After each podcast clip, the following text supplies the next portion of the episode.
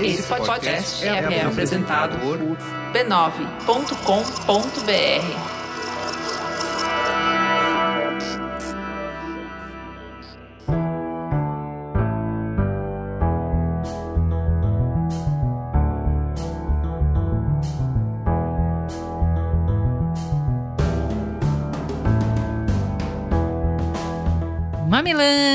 Começa agora o nosso exercício semanal de respeito e empatia. Eu sou a Juva Lauer. Eu sou a Cris Bartz e esse é o Mamilos, o podcast que faz diálogos de peito aberto. E nessa semana a gente tem um delicioso programa de histórias. Vamos falar sobre o tabu da não maternidade.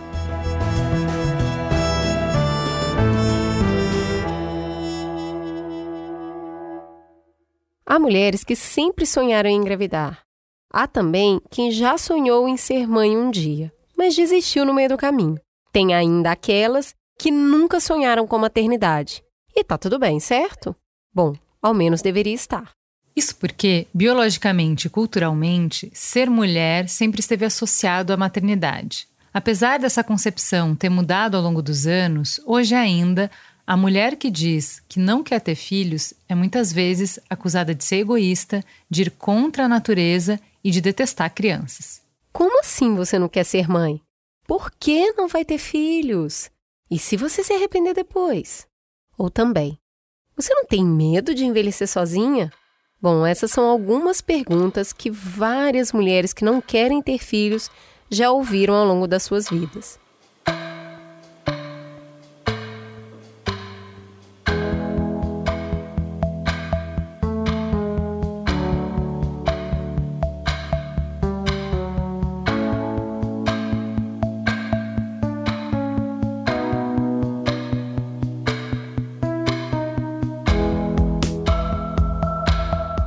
Apesar do assunto ainda ser considerado um tabu, essas mulheres não estão sozinhas.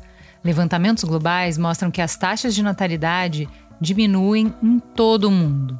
No Brasil, uma pesquisa recente revelou que 37% das brasileiras não querem ser mães, não ao menos nos próximos anos. Entre os principais motivos estão o maior foco na carreira, liberdade, preocupação com questões financeiras, ausência de um tal instinto materno ou mesmo a perda de vontade ao longo do tempo. Esse grupo forma a chamada Geração Nomo, Not Mothers, que reivindica o respeito de uma sociedade que insiste em impor a maternidade às mulheres. Para dialogar sobre esse tema, hoje a gente vai mergulhar nas histórias de três mulheres que escolheram a não maternidade. Vamos juntas!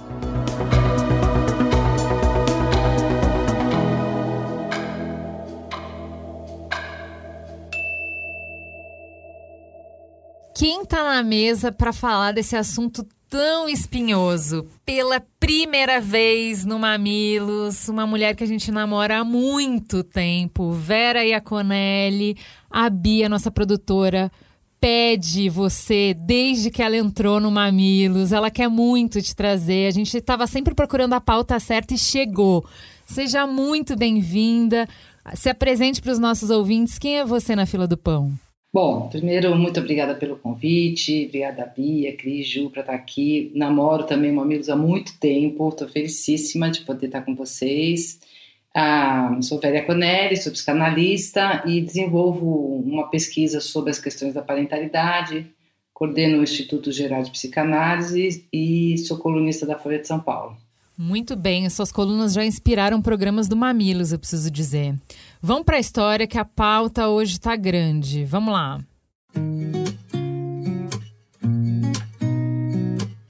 Meu nome é Sandra, tenho 44 anos e sou engenheira.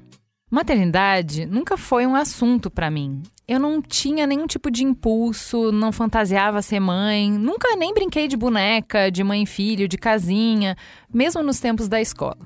Nem quando eu fui adulta essa vontade apareceu, nem mesmo na minha fase hétero, e olha que ela foi bem longa. Depois que eu comecei a me relacionar com mulheres, o tema virou menos assunto ainda. Nenhuma das minhas namoradas falava em filhos. Quando uma delas falou, lembro que eu fiquei desesperada. Já falei logo que eu não queria ter filhos porque simplesmente eu não tinha vontade. A relação já não ia tão bem, então eu decidi colocar um ponto final, principalmente por causa dessa vontade dela de ser mãe. Sempre achei que filho é uma coisa importante demais para se fazer mais ou menos. Então, se eu não tinha uma vontade genuína, não era para ser. Eu não ia ser mãe só porque todo mundo queria que eu fosse. De repente, isso começou a se tornar um assunto mais frequente quando as minhas amigas mais próximas começaram a engravidar. Quase todo dia eu ouvia frases como: Ai, ser mãe é a melhor coisa da vida. Tô realizando meu sonho. Ser mãe era tudo que eu queria na vida. Aquilo foi começando a me dar um desespero. Eu ficava pensando: Passei a minha vida inteira sem nem pensar, sem me preocupar com esse assunto. Então eu devo ter algum problema, né? Eu achava que eu tinha uma patologia por não sentir esse desejo enorme de ser mãe. Então, para mim, essa pressão por ter filhos foi mais interna. Eu literalmente fui para terapia achando que eu sofria de um tipo de sociopatia por nunca ter sentido vontade de ser mãe. Eu achei mesmo que eu tinha um problema sério. Esse foi meu assunto semanal na terapia por muito tempo. Eu não entendia como que eu não conseguia enxergar aquilo que era maravilhoso para tanta gente, essencial, como alguma coisa boa.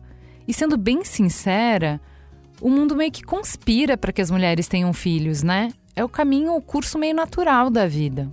Eu vejo que com muitas mulheres, o grande dilema da escolha por não ter filhos é continuar bem no mercado de trabalho, não atrapalhar o desenvolvimento da carreira, é, não ter uma boa condição financeira. Para mim, nem foi isso. Eu realmente nunca tive vontade mesmo. Quando eu falava sobre isso, as pessoas me olhavam de um jeito muito esquisito. Para minha família, nunca foi um assunto. Quando eu me casei com uma mulher, era como se para eles, na cabeça deles, nem existisse essa possibilidade de ser mãe. E eles também já tinham essa vontade de ser avós saciados pelos filhos do meu irmão. O que sempre me incomodou um pouco era ouvir tanto que a maternidade era maravilhoso e isso sempre misturado com o questionamento dessa minha falta de vontade de ser mãe, né? Então, se é tão incrível, se muda a vida, se está presente na vida de todo mundo, se é tão natural e eu não tenho nenhum desejo, deve ter alguma coisa errada comigo. Minha vontade é dizer para as pessoas: Gente, quando é que vocês vão perceber que é possível ser feliz sem a maternidade? Eu sou casada há 12 anos, conheci minha mulher numa fase de muitas mudanças na minha vida. Ela é 12 anos mais velha que eu. A gente estava em períodos diferentes de vida e a gente não falou sobre isso no início do relacionamento. Mas hoje é muito tranquilo. A gente não sente essa vontade. Eu não mudei de ideia ao longo dos anos, mas ainda assim trabalho isso na terapia, porque é tanta gente dizendo a mesma coisa o tempo inteiro que ir na direção contrária é um esforço, sabe? Um esforço contínuo. O meu caso, eu acho que é um passo além da mulher que pensa mais na carreira. Eu simplesmente não quero ser mãe porque eu não tenho vontade.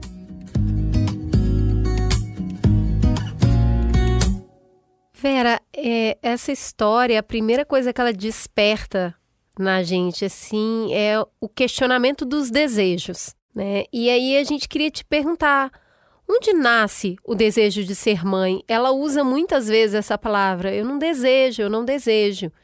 Onde nasce o desejo e onde nasce esse desdesejo de ser mãe? Bom, uma coisa que o Freud ensinou para a gente é que o desejo humano ele é sempre contingente, ele não está dado a priori pela natureza, por nada natural. Então, assim, toda mulher deseja um homem, todo homem deseja uma mulher, todo mundo deseja ter filho. Isso não, não existe a priori, né? Porque o que, o que marca a nossa sexualidade e, o nosso desejo é o fato de que o objeto é contingencial, não é sempre o mesmo para todos. Né? Se for pensar nos animais que estão baseados no instinto, é, para eles os objetos não são contingenciais, porque transar com a fêmea é sempre no cio para finalidades reprodutivas por uma questão instintual. Ele não fala, ah, hoje eu não vou transar, ou amanhã eu vou transar porque eu estou mais afim. É, tem uma finalidade muito clara que nós não temos, tá?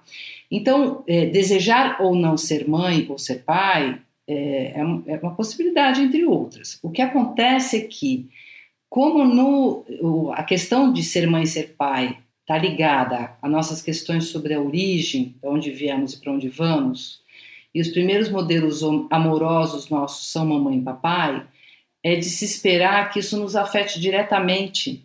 E muito frequentemente o nosso desejo se inclina para este desejo de ser mãe e ser pai, ter filhos, que está ali nos primórdios do Édipo. Então, quando a criança está brincando de boneca, o menino e a menina estão brincando de papai e mamãe da boneca, estão brincando de, brincando de ocupar o lugar dos pais quando brincam com essa boneca. Agora, então existiria ali num primeiro momento, sim, uma identificação com os pais, uma pergunta sobre origem, um desejo de vir a ser pai e mãe, mas isso é lá no começo, depois isso migra para outras coisas. Esse desejo de ter filhos pode se transformar no desejo de qualquer produção no mundo, profissional, pessoal. E aí ultrapassa muito a ideia estrita de vir a ter um bebê. E até o desejo de ter um filho nem sempre coincide com ser pai e mãe daquela criança, porque o desejo de ter um filho pode ser um negócio tão fora do real que quando você tem aquela criança, ele não, uma coisa não junta na outra, né? Que aquele desejo edípico infantil de estar no lugar do pai e da mãe pode se revelar nefasto na hora da realização, né? Então, para responder rapidamente, os desejos humanos, eles vêm aí da nossa história singular, única, é uma digital nossa, que vão sendo expressos ao longo da nossa vida. Agora, o desejo de ser pai e mãe está afetado pelo nosso édipo, pela nossa relação com os nossos pais ali nos primórdios. Mas ele não está escrito na pedra, ele migra para outros objetos. Sabe que a, a gente estava conversando é, essa semana, a gente é, falou no Mamilo Escultura sobre o filme King Richard. E o cara é, entendeu que o jeito de ele acessar a riqueza, dele ter uma vida mais confortável, dele ter sucesso, dele ter fama, era entrar no tênis. Ele fez um projeto de não sei quantas páginas e decidiu ter filhas para isso. Então, eu só estou trazendo essa história porque eu acho muito interessante que a gente fale da escolha de não ter filhos como uma escolha egoísta, como se a escolha de ter filhos não fosse uma escolha também em muitas é, faces, né? Egoísta. Porque a gente está projetando coisas, porque a gente já teve filhos para nos fazer companhia na velhice, para cuidar da gente na velhice. A gente já teve filho para ser amado, para ser olhado, para ser alguém no mundo, é, para ser importante para alguém, né? Então é muito difícil separar esse desejo de ter filhos de algo egoísta, não é? Ou, é, ou você acha que é altruísta em si ter filhos, alguma coisa nobre? Ah, acho isso uma das mais bobagens, né? É dizer que uma, um homem e uma mulher não querem ser pai e mãe é porque, não, porque são egoístas, ou então que ser mãe, ser pai é altruísmo. Isso é muito, muito bobo, porque justamente né, toda realização de desejo é uma realização de desejo singular a partir de, um, de uma aspiração sua. Então, é sempre vai responder o que você quer tanto que depois os filhos crescem e os pais às vezes cobram dos filhos, não, mas eu tive você, e o filho fala, mas isso é seu, você me teve, eu tô aqui tendo que me virar com isso, ok, né, agarrei a vida, quer dizer, a vida também é, é, é também desejo a vida, a pessoa assume um lugar também em relação ao desejo dos pais, mas não tem essa, essa dívida, né, então isso é um pouco, isso é um pouco, não, isso é muito uma fantasia que foi sendo criada, em cima da ter, ter filhos em prol da, da perpetuação da espécie, da comunidade, do coletivo. Né? É uma, é uma bobagem, na verdade, né? que cobra o seu preço nesse julgamento das pessoas que simplesmente olham para o mundo e falam: Não, eu não quero pôr ninguém aqui. Eu não quero cuidar de alguém, eu não quero ter essa responsabilidade. E muitas pessoas põem filhos no mundo e não assumem a sua responsabilidade ou assumem muito meia boca, né?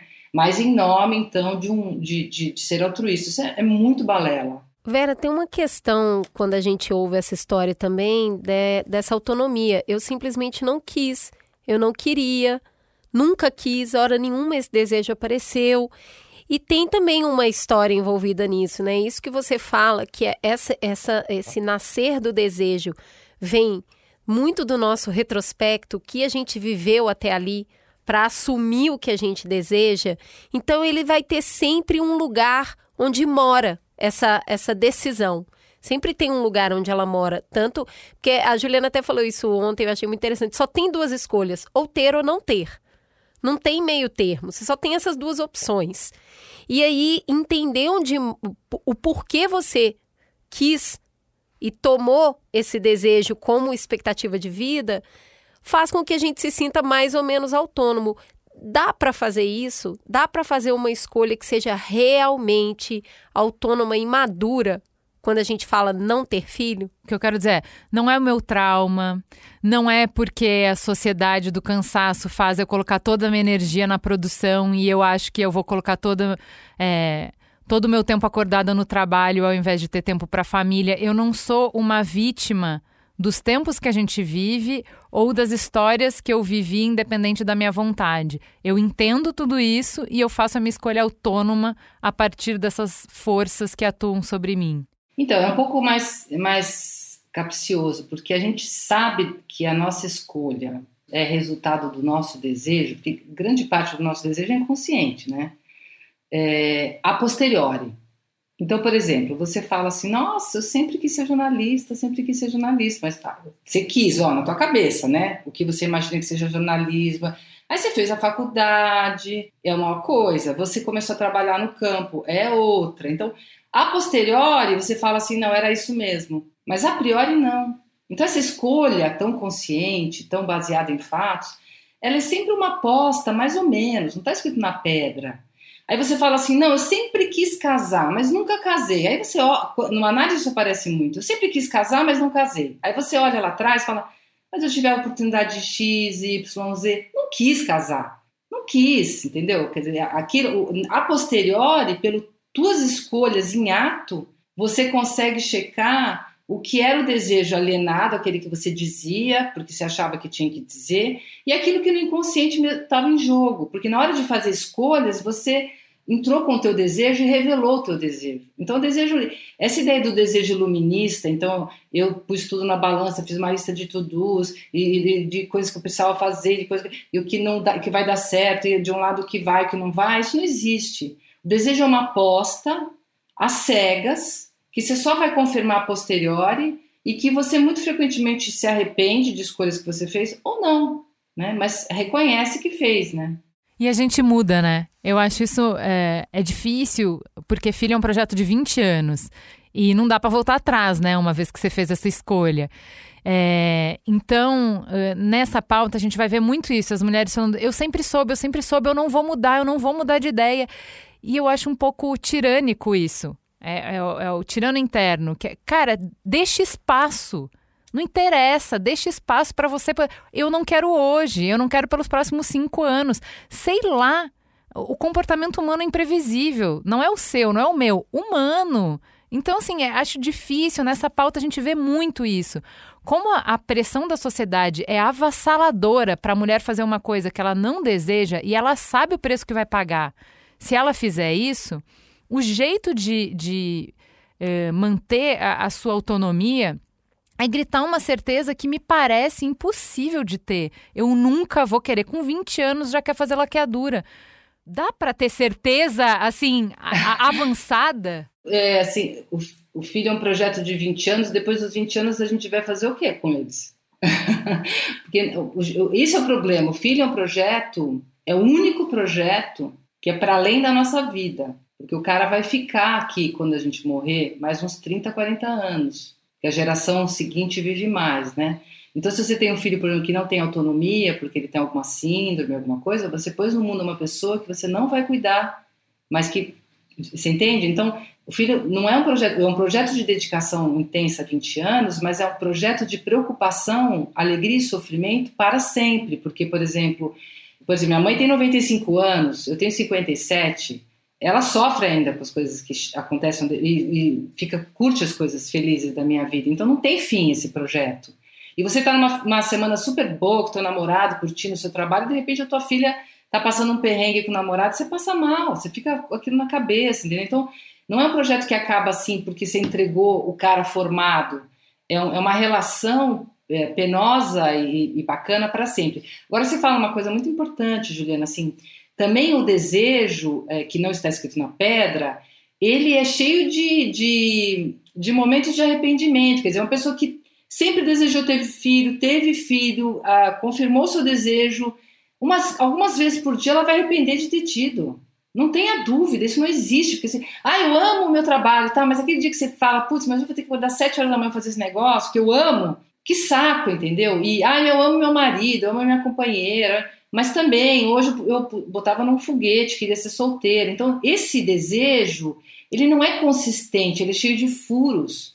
E a gente se arrepende de ter tido os filhos várias vezes ao longo deste processo. Em algumas fases arrepende mais, em outras fases arrepende menos. Agora, tem pessoas que se arrependeram mesmo. Falaram, putz, não era jornalismo, não era, não era filhos, não era esse casamento. E elas realmente olham para trás e falam: eu preferia que minha vida tivesse sido sem filhos. Ponto. Não tem nada a dizer sobre isso. Isso é um fato como qualquer desejo. O problema é que a gente vai elencando o desejo de ter filhos num lugar totalmente ideológico. Vamos para a segunda história para a gente conversar mais.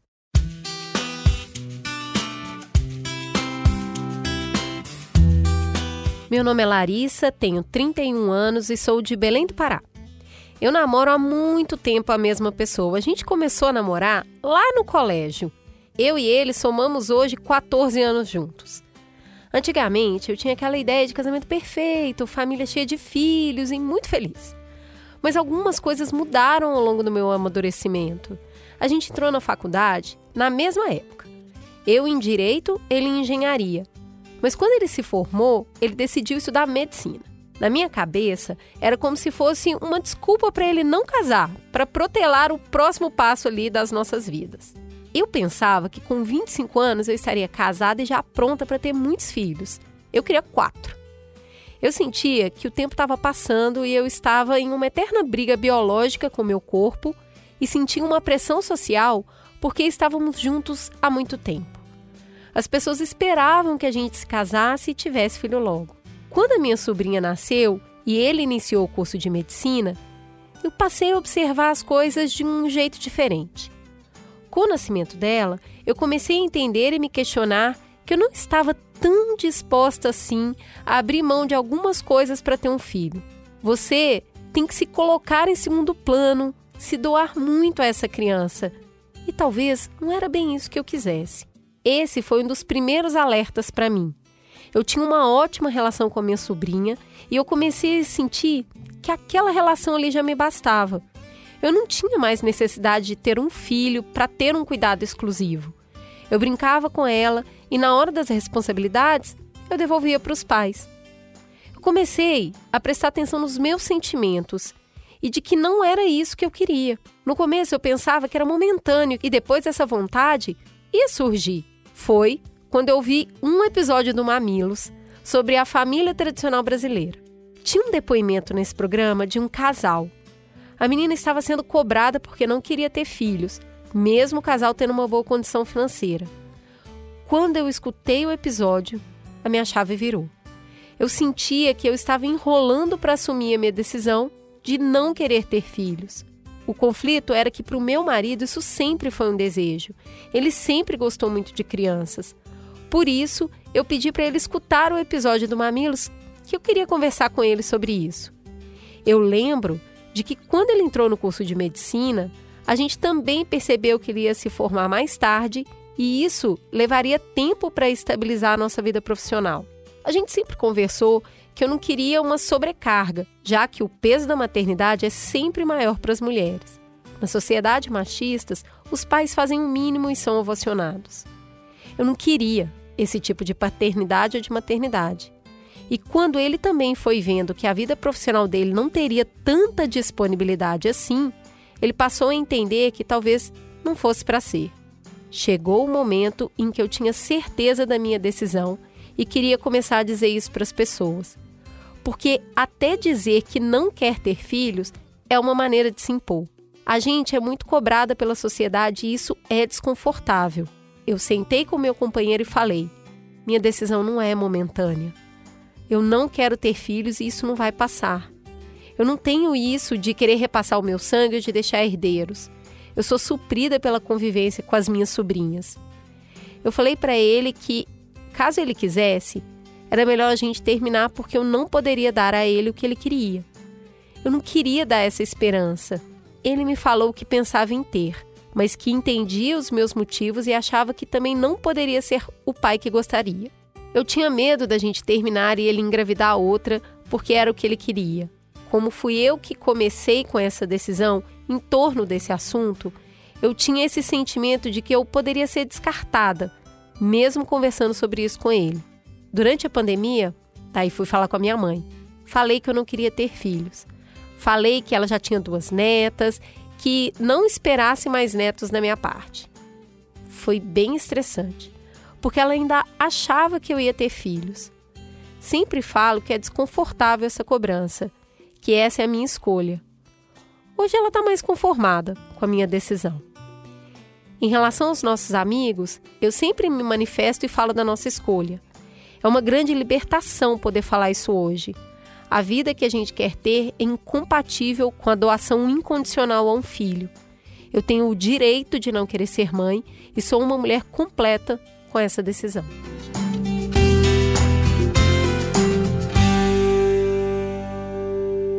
E aí, Vera, aí a gente tem um enrosco, né? Porque a gente conhece, a gente acompanha alguns casais que estão nessa encruzilhada em que o homem não quer ter filho, a mulher quer ter filho, o homem quer ter filho, a mulher não quer ter filho.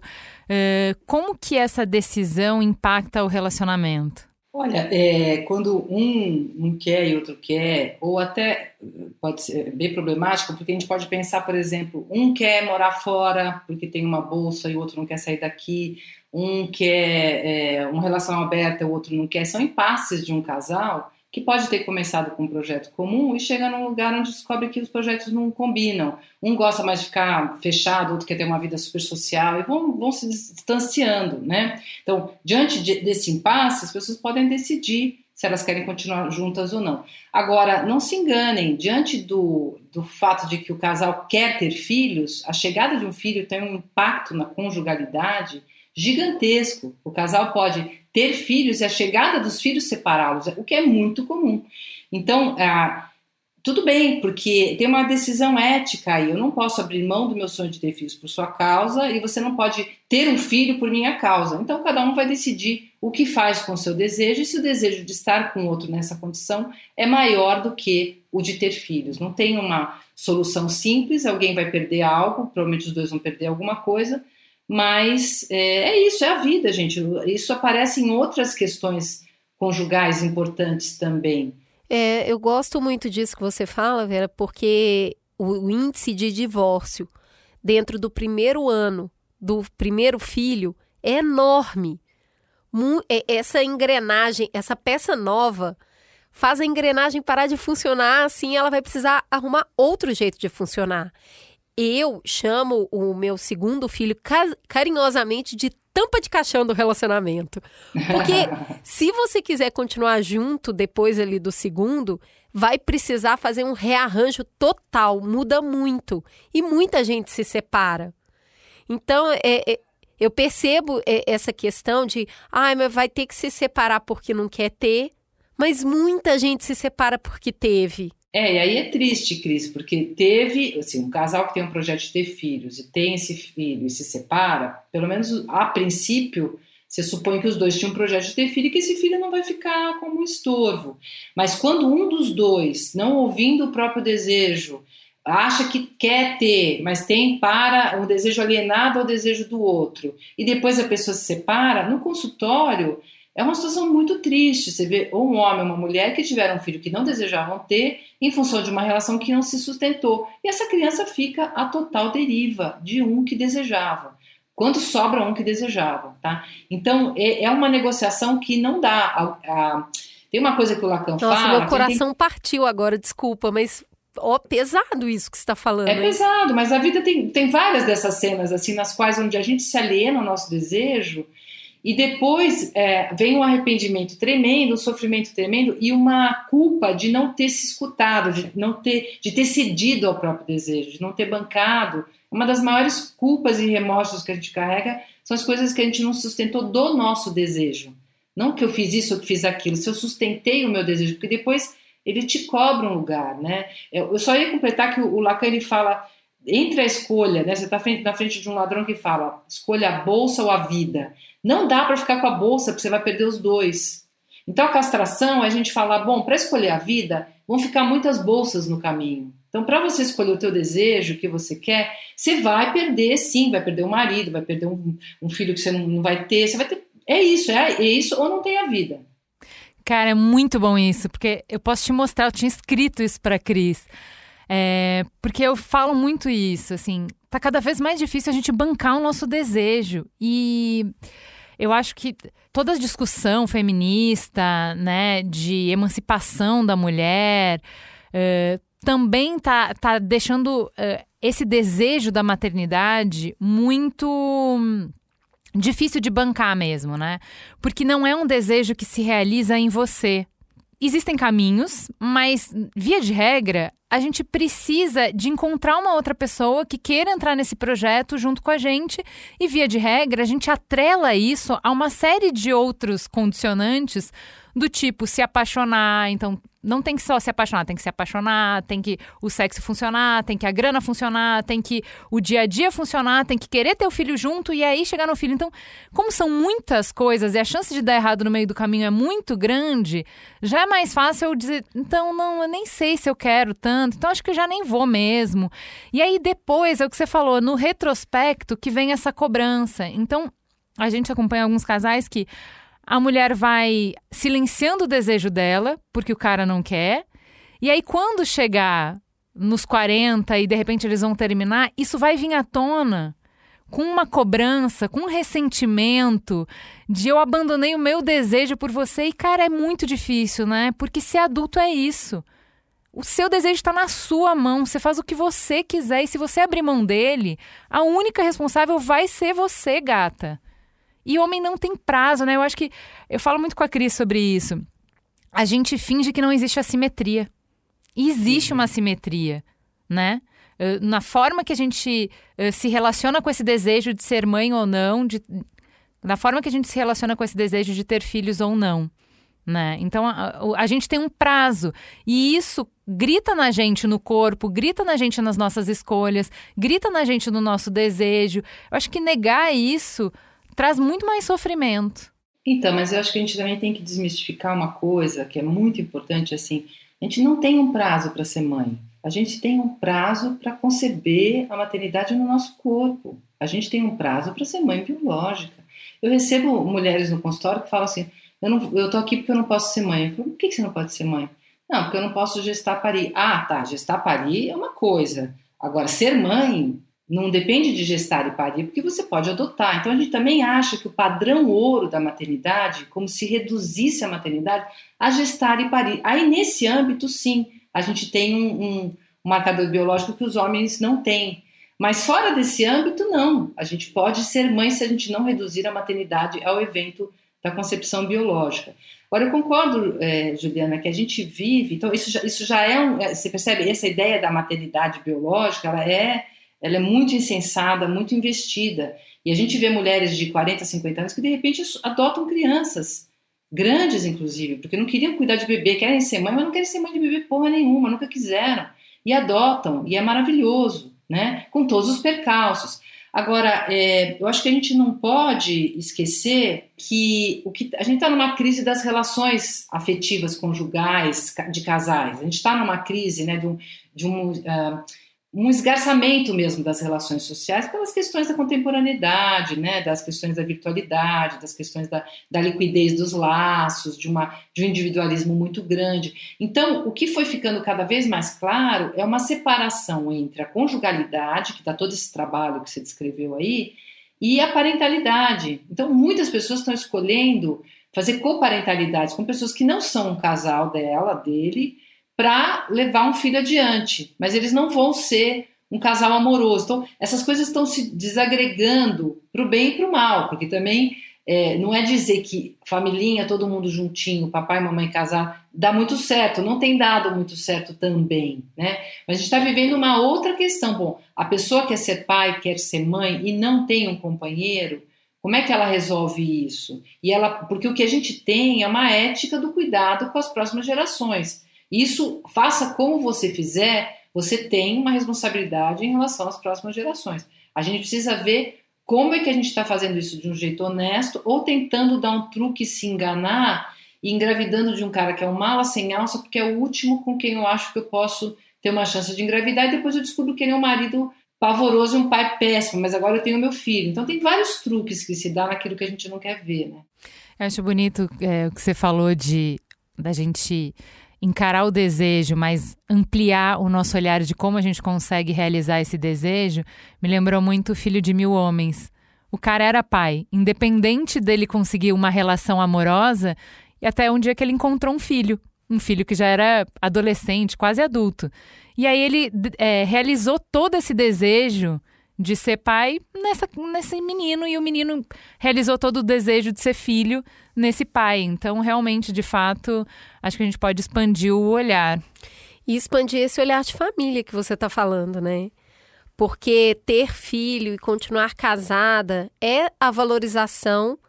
Você estava falando muito do que a gente faz as, as escolhas com a nossa trajetória, né? Com o retrato da nossa própria vida. E aí é montar essa família. E essa família é isso aí, é todo mundo junto, morando debaixo do mesmo teto, como comunhão dos mesmos valores. E quando você traz essa que é realmente essas novas famílias, né? O derretimento ou a ampliação desse conceito também passa a ser um jogo assustador para quem estava jogando dentro das quatro linhas do que, que é a família, certo? E aí o que eu fico pensando é que nessas cobranças, se a gente está sempre projetando no outro, né? Mas eu fiz, como é que você não vai fazer? Não tem aí essa questão, esse, esse, esse choque do que é a família e do que pode vir a ser esse conceito? Olha, é, quando a gente começa a estudar a questão da parentalidade na maternidade, a gente recai necessariamente sobre a questão da família, porque é, esse, esse é o grande X da questão. Porque o que é a chegada de um filho, se não aquele elo que une duas famílias que não tem nada a ver uma com a outra, né? Que pode ser Monteco e Capuleto, né? Julieta e Romeu casando, tendo um filho vai juntar duas famílias inimigas ou super amigas, não importa, e vai juntar independentemente da afinidade entre essas famílias, porque o que está em jogo é um casal que tem ali na capilaridade um pai e uma mãe que, que tem afinidade, só que esse neto vai ser neto dos dois, vai ser sobrinho, vai ser primo, vai ser irmão, você vai ter todo um jogo de relações familiares não necessariamente é, eficiente, pode ser um fra grande fracasso, né? E as pessoas não estão mais querendo fazer essa costura. E isso tá, desemboca diretamente na ideia que a gente tem de família, que é, eu acho que a, a ideia que a gente tem de família na contemporaneidade, na nossa sociedade hoje, é muito mafiosa. É a pior ideia de família que você pode imaginar. É uma, a família é sempre, e vocês vão ver isso em todas as séries de TV que vocês puderem citar agora, vocês vão ver isso. A família é um núcleo concêntrico que se protege dos demais, que se defende, que mata quem tiver que matar em nome dos outros. Então você tem Breaking Bad, tudo é em nome da família ali. É, família Soprano é tudo em nome da família. Succession é tudo em nome da família. Então é, é uma, a família hoje é um grupo contra a sociedade que se defende e se justifica e diz para quem quiser ouvir: eu defendo sim meus filhos porque eu sou presidente da República e eu ponho aqui quem eu quiser. É minha família. E o povo, nós ouvimos falando que linda a família. Né? E quando você vê qualquer coisa fora disso, é extremamente penalizada. A gente acabou de ter a deputada Janaína Pascoal votando contra uma lei que protegeria a mãe solo que são as mães que estão sozinhas com seus filhos, sem nenhum tipo de apoio, ela foi contra. A justificativa dela é que se a gente der dinheiro para as mães solo, a gente vai estar desagregando a família, porque essas mulheres não vão querer mais ficar com seus maridos. Quer dizer, é uma coisa assim da, da virada do século XVIII para o XIX, quando muito. Então, é, é, essa mentalidade existe porque se defende a família. A gente não tem uma ideia de uma família porosa que pense no bem comum, aberta para fora, onde o, o, vizinho não é um inimigo em potencial, mas é um cidadão como você. Isso que está matando a nossa sociedade. Então, a gente precisa, eu, eu não sei se vocês já chamaram a Marília Mosco, Moscovitch aqui, mas seria o caso, que a Marília é uma Anotando. pessoa... Anotando. A Marília Moscovitch, o pseudônimo dela é Marília Moscou, uma querida, é, que a gente trabalha num grupo de, de, trabalho discutindo essas questões, ela é uma antropóloga, e, vai, e onde ela vai exatamente falar, meu, quando a gente mudar o modelo de família que a gente tem na nossa cabeça, a gente vai continuar se matando, basicamente é isso. Estou muito impactada com essa, com essa, o derretimento real do conceito família. A gente já continua a nossa conversa, mas antes vamos respirar, tomar uma água e ouvir um breve intervalo comercial.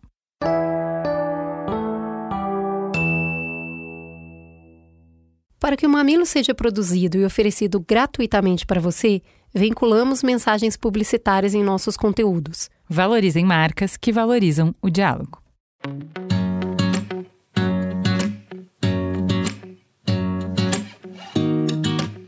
Gente sempre fala no Mamilos sobre como todo mundo está se sentindo exausto, está todo mundo cumprindo um monte de responsabilidade e nesse cenário até o prazer vira mais uma tarefa naquela listinha infinita.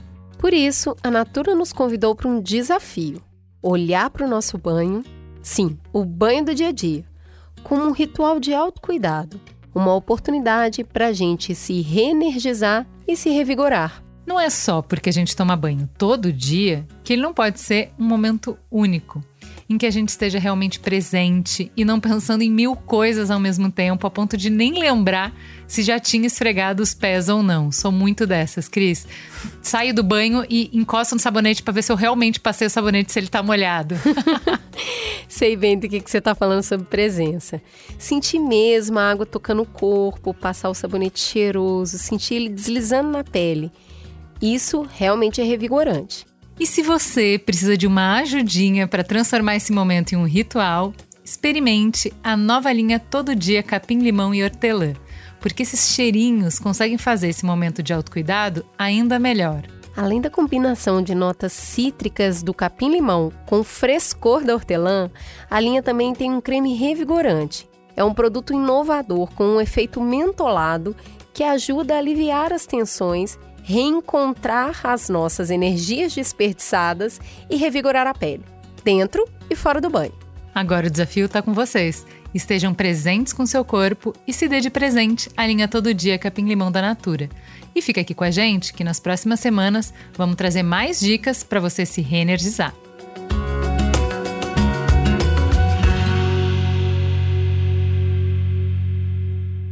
Vamos para a última história então.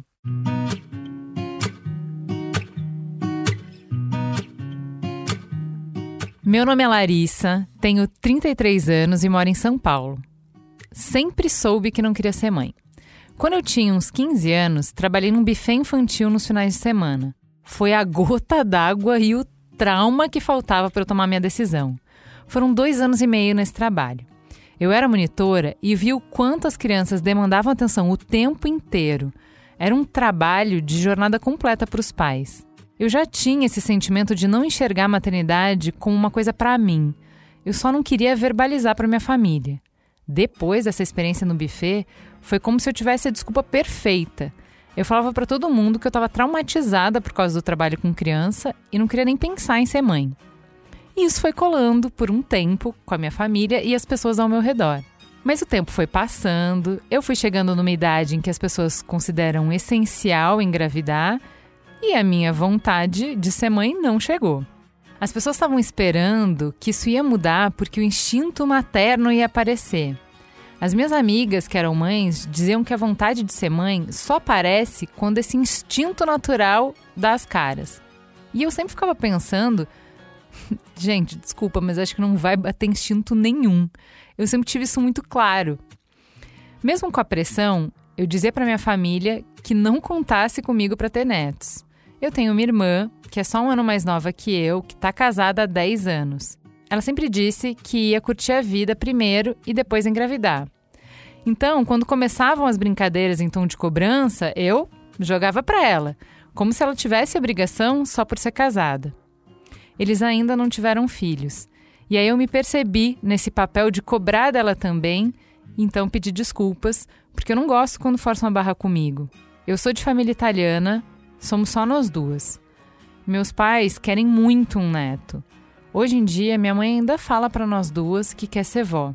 A gente tinha uma avó que faleceu há dois anos, que falava em praticamente todos os encontros: Eu quero ser bisavó. Quando é que vocês vão me dar um neto? Ela morreu sem realizar esse sonho. Ela me perguntava por que eu não queria ter filhos. Não fazia sentido na cabeça dela.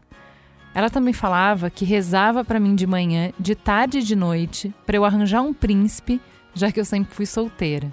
Essa cobrança então dela sempre foi carinhosa, mas com as outras pessoas da família eu senti uma pressão maior. Eu faço terapia e até a própria terapeuta repetia várias vezes frases como: Ah, quando você for mais velha e tiver seus filhos.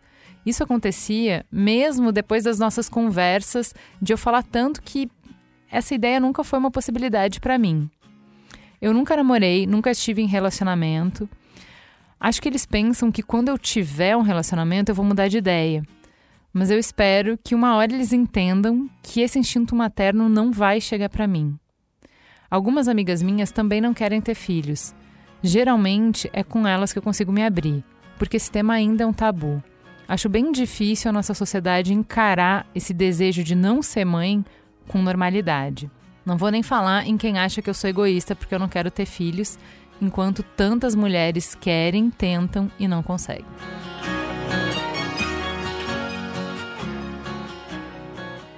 E aí, Vera, tem uma relação muito íntima aqui com o que a gente estava falando, começou a falar na história anterior, que é a família. Essa cobrança, eu sempre brinco com os meus filhos. Tá bom, direito das pessoas fazerem suas escolhas, mas na minha vez de ser avó, não vai querer ter filho? É uma sacanagem. Como é que a gente lida com essas relações, essas expectativas, que não é só é, de nossa com os filhos, é também dos nossos pais com os netos? Como que isso pode ser mais balanceado? Como isso pode ser conversado? Eu penso é, é que as mulheres hoje que estão bancando que o desejo de ter filhos é um desejo, entre outros, é tá, um desejo mais é, insensado, mas é da ordem do desejo, elas estão enfrentando o que enfrentam a, os sujeitos que não são heterossexuais quando tem que sair do armário, né? e falar e a família aceitar, não, nunca vou parecer com uma namorada porque eu gosto de menino, eu nunca vou parecer com um namorado porque eu gosto de menina. Então, tem algo ali de sair do armário que é uma metáfora muito importante para a psicanálise, que eu uso bastante, porque toda vez que a gente banca o nosso desejo, a gente banca é, sair da alienação do desejo do outro e contraria alguém. E bancar isso é um pouco sair do armário. Então, bancar que você não quer ter filhos é, é bancar cara feia para alguns e indiferença para outros. É, a gente vai ter que que preço que você pagaria tendo um filho para agradar essas pessoas? Então, que preço que você paga bancando o teu desejo é desagradar essas pessoas e falar sinto muito.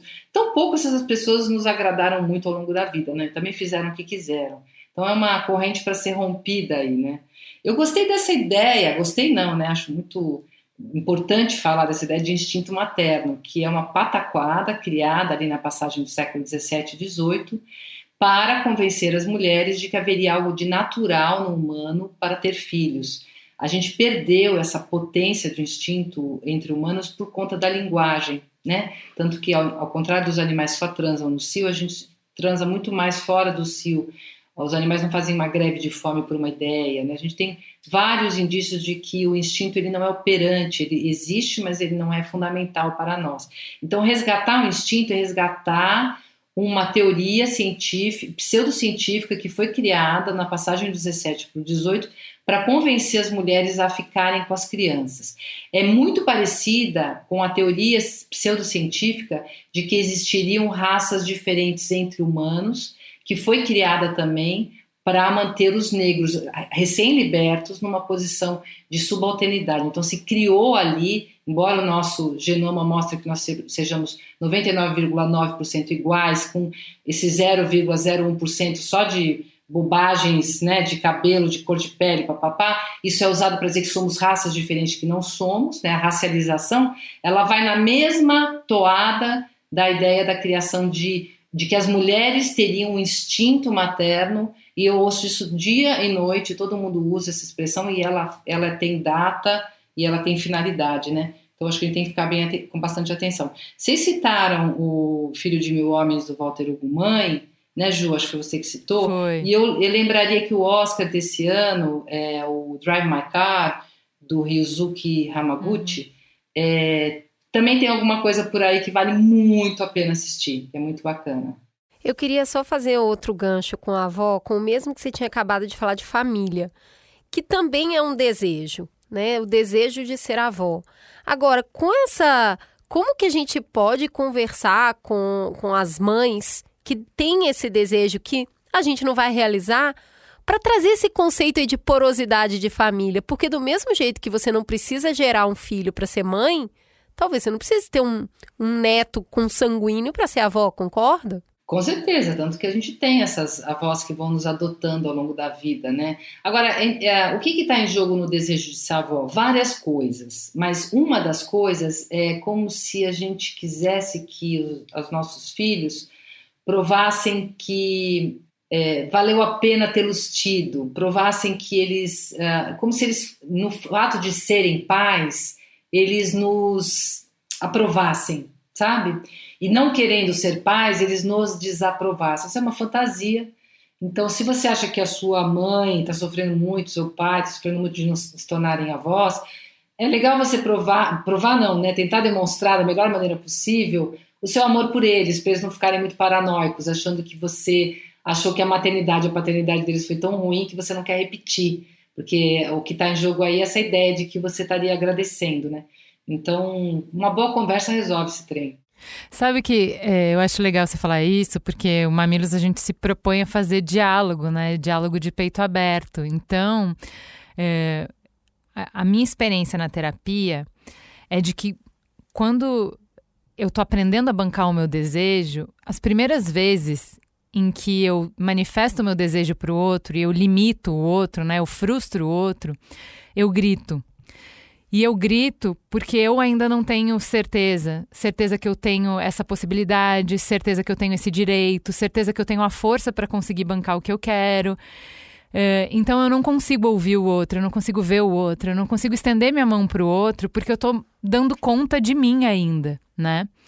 Conforme eu fico segura no meu desejo, segura de que eu, eu tenho direito, que eu posso e que eu consigo manter isso, sustentar isso, Aí eu consigo estender a mão para o outro. Aí eu consigo olhar para a dor dele. Aí eu consigo acolher a dor dele. E aí isso não precisa, eu não tô tão em carne viva. E eu sinto um pouco isso quando eu escuto essas histórias, sabe? Porque tem uma necessidade muito grande de aprovação das outras pessoas e tudo que os outros falam fere muito, né? Quando me, me fala isso, por causa da minha experiência, de uma dor ainda, de uma coisa que não está bem resolvida e bem sedimentada. Porque quando tá, ninguém vai te fazer ter filho se você não quer. Isso não existe, essa possibilidade não existe. Se você tem essa segurança de que é você que vai decidir, que essa decisão está na sua mão, né? E, e que isso não vai mudar e que você aguenta bancar esse desejo, não precisa, não te fere tanto o espanto das pessoas, o, é, o, a insistência das pessoas, porque isso fala delas, não fala de você, isso não influi na sua vida no final do dia, né? É, isso é uma coisa muito é, visível com o adolescente, né? Por que o adolescente bate tanta porta, xinga, grita? Porque ele tá, é tão inseguro que a opinião do outro ainda faz muito eco, então ele precisa bancar muito uma posição. Conforme você vai amadurecendo e as suas questões vão amadurecendo e teus temas, você, você também vai podendo ser um pouco indiferente à opinião do outro, ficar menos tomada. Eu só queria é, lembrar também que nem todo desejo a gente realiza, né, gente? Você pode ter tido um desejo é, muito importante, ter formulado ele para você e não ter de fato realizado, ter escolhido não realizar, como nos casos que vocês trazem que, bom, a mulher quer ter filho, mas ela acha que ela não tem é, condição nenhuma é, não condição desejante, ela tem, mas ela não tem condição material. Eu já vi mulheres entregando filhos, é, sofrendo muito, mas entregando os filhos para o Estado, porque não tinham condição material de cuidar daquela criança, embora. Então, mas ela faz uma escolha pela criança, pelo bem da criança, porque. Né, então é muito terrível de ver isso, mas isso é um fato. E você pode ter desejos que não são condizentes com a sociedade, né? Ter desejos extremamente perversos e você decide não botá-los à prova, não, não realizá-los. Então, também desejar não é realizar tudo, né? Então, quando você banca o teu desejo, você fica mais em paz com você e com o outro, é muito mais assertivo e muito menos bravata de gritar, de falar, que sim, concordo que revela a nossa insegurança. Eu só não queria deixar passar que a terapeuta falou para para paciente que quando ela crescesse, basicamente, né, ela ia querer ter filhos. E acho isso escandalosíssimo. Né? Na nossa ética do atendimento, a gente não dá menor palpite, não deveria dar jamais palpite nas escolhas do paciente, porque se trata justamente dele revelar o desejo dele e não, não ceder ao desejo do outro, né? Eu concordo, né? É uma questão ética, mas tem muito do que a gente ouve e tem o que o outro está falando. Esse, essa questão de é, falar, o próprio ginecologista falar: você não quer guardar óvulo? Porque vai que você muda de ideia. Para essa pessoa que ainda está trabalhando essa ideia, isso pode ser horrível, uma violência. Falar que talvez no futuro Quem sabe você vai ter filhos e aí tem outra condição para a pessoa já vir. Você não está acreditando na minha escolha, você está me sugerindo ter filhos. Então, eu acho que esse lugar do trabalho, trabalhar para bancar o desejo, que é o que você quer colocar no mundo, ele é difícil, mas eu queria dizer que ele é difícil para quem tem filhos também. Sim, né? É, para uma mãe que é uma recém-mãe, num processo de parentalidade via adoção, escutar quem é a mãe dele de verdade é um negócio arrebatador, assim, te destrói. Uhum. E aí você começa a gritar: Eu sou a mãe. Uhum. Puxa, é muito tempo e trabalhar isso muito, essa certeza, para depois rir e falar: É, eu sou a única que ele tem. Então, não vai ter outra. É, é o tempo, a gente precisa de muito tempo falando para a gente mesmo para poder se ouvir, né? E nesse, nesse tempo a gente fica sensível. É, é, não é só um tempo, né, Cris? Porque é, para a psicanálise não é só uma questão cronológica de tempo, mas é uma questão de um momento onde você dá uma virada e assume um lugar e não tem mais volta, na qual você diz: Eu sou mãe desse cara, eu não quero, não quero ter filhos. É, é um, é um ato para nós, é um ato de virada que é uma, uma, travessia sem volta, onde algo se marca ali que você decide algo. Tem, tem alguns momentos na vida da gente que a gente tem isso, e com os filhos biológicos ou não, tem algo da ordem desse ato de virada, de entrada na parentalidade, onde fala, eu sou mãe desse cara, eu sou pai desse cara. Não está dado pelo biológico, não está dado por nada, está dado por um, um momento onde você fala, é isso, né? E, mas a questão, assim, eu acho que o médico, ele está ali com o protocolo médico dele. A minha queixa mesmo é com o terapeuta. O terapeuta, a única coisa que ele não pode fazer é dar piteco na vida do paciente, é, replicando as expectativas sociais que isso o paciente já tem. A sessão terapêutica ou analítica deveria ser uma na qual as expressões sociais podem ser subtraídas para que apareça o desejo, né?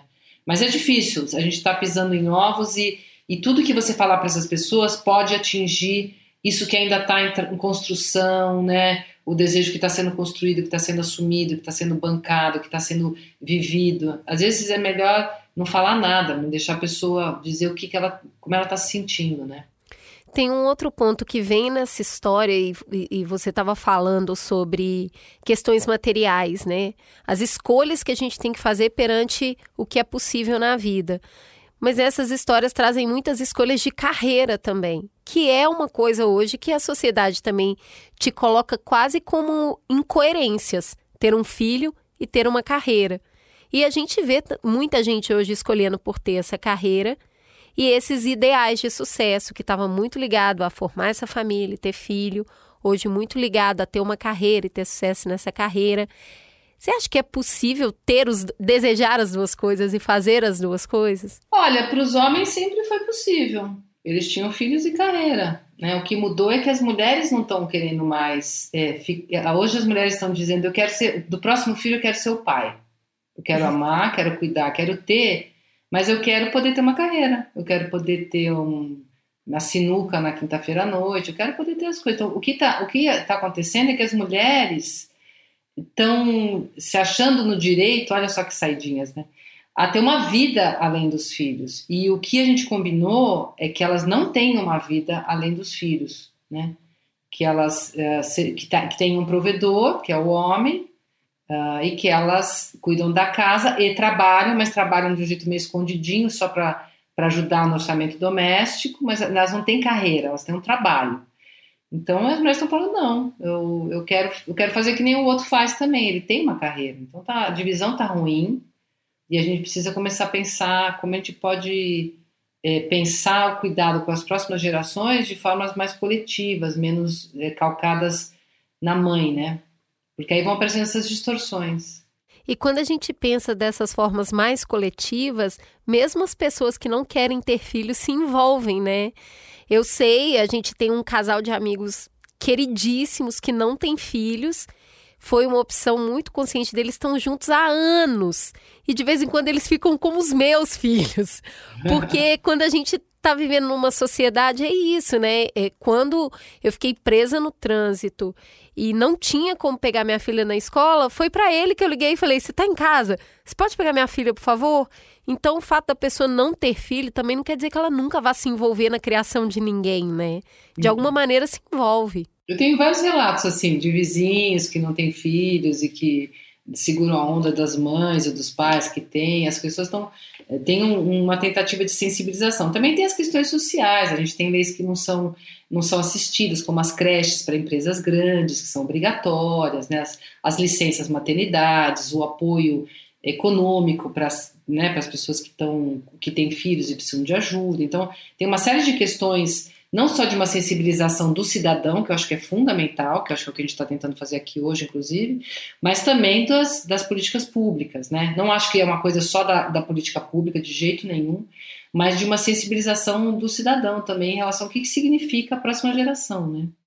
Tem um ponto, só queria fechar, a gente já tangenciou isso, mas acho que como é um tema que é muito dolorido, acho que é importante a gente voltar e sublinhar que é a análise que a gente se sente no direito de fazer de uma pessoa quando ela vem com manifesta esse desejo de não ter filho. Então, você já vai falar que tem trauma, que, né, que tem uma relação ruim com a mãe, ou que é inseguro, ou enfim, a gente psicologiza essa escolha, sabe? O que a gente não faz, por exemplo, quando uma pessoa, sei lá, parece grávida e você fala, tá vendo, isso é carência. Isso é carência. Não, a gente não tem isso, né? Por conta do sagrado, da maternidade, do não sei o quê. É, então, eu queria que você falasse um pouco sobre isso, da perspectiva de terapeuta. O que, que você acha dessa, dessa abordagem que a gente tem, né? Dessa, desse viés, desse preconceito que a gente tem de. Não, peraí. Como a minha escolha foi ser mãe, na hora que uma pessoa vem com uma escolha que é radicalmente oposta, eu vou encontre o erro. Eu vou, eu vou tentar justificar para dar conta da ansiedade que dá em mim de uma pessoa fazer uma, uma escolha completamente diferente da minha, autônoma. É, essa é uma patologização coercitiva, né? Então a gente sabe que as mulheres que são que não querem ser mães, que vão na contramão daquilo que, lhe, que lhes foi imposto e que hoje não se sustenta mais, porque hoje também ser mãe também traz prejuízos para, inclusive para a sociedade, quem que vai arcar com essas crianças e uma série de questões é, elas são consideradas más ou doentes ou tristes, né? Tem até um livro que chama Bad, Mad and Sad.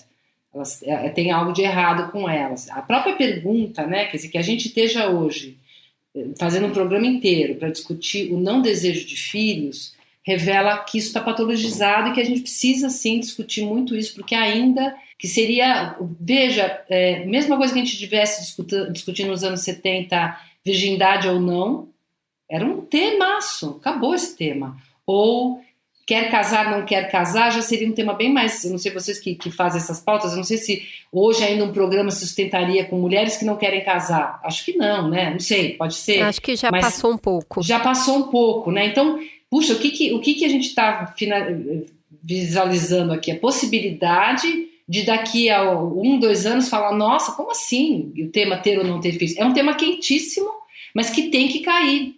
Ele tem que cair, porque ele, ele, ele tem que se tornar anacrônico, porque ele revela uma expectativa totalmente furada em relação a uma mulher do século XXI, e que ainda existe, infelizmente.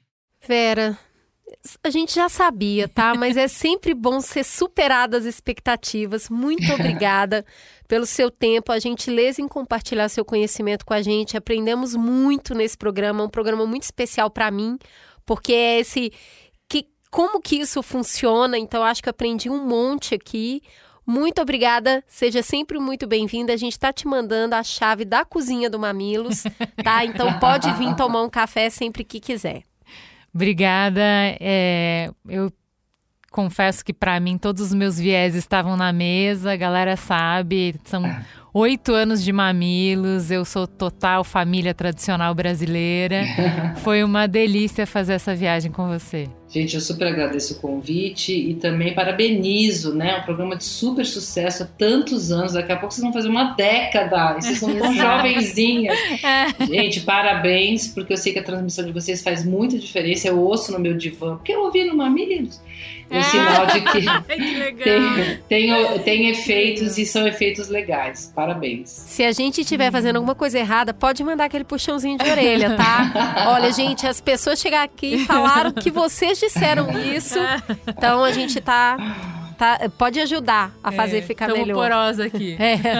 Obrigada, Vera. Um beijo. Um beijo, obrigada. Tchau, tchau.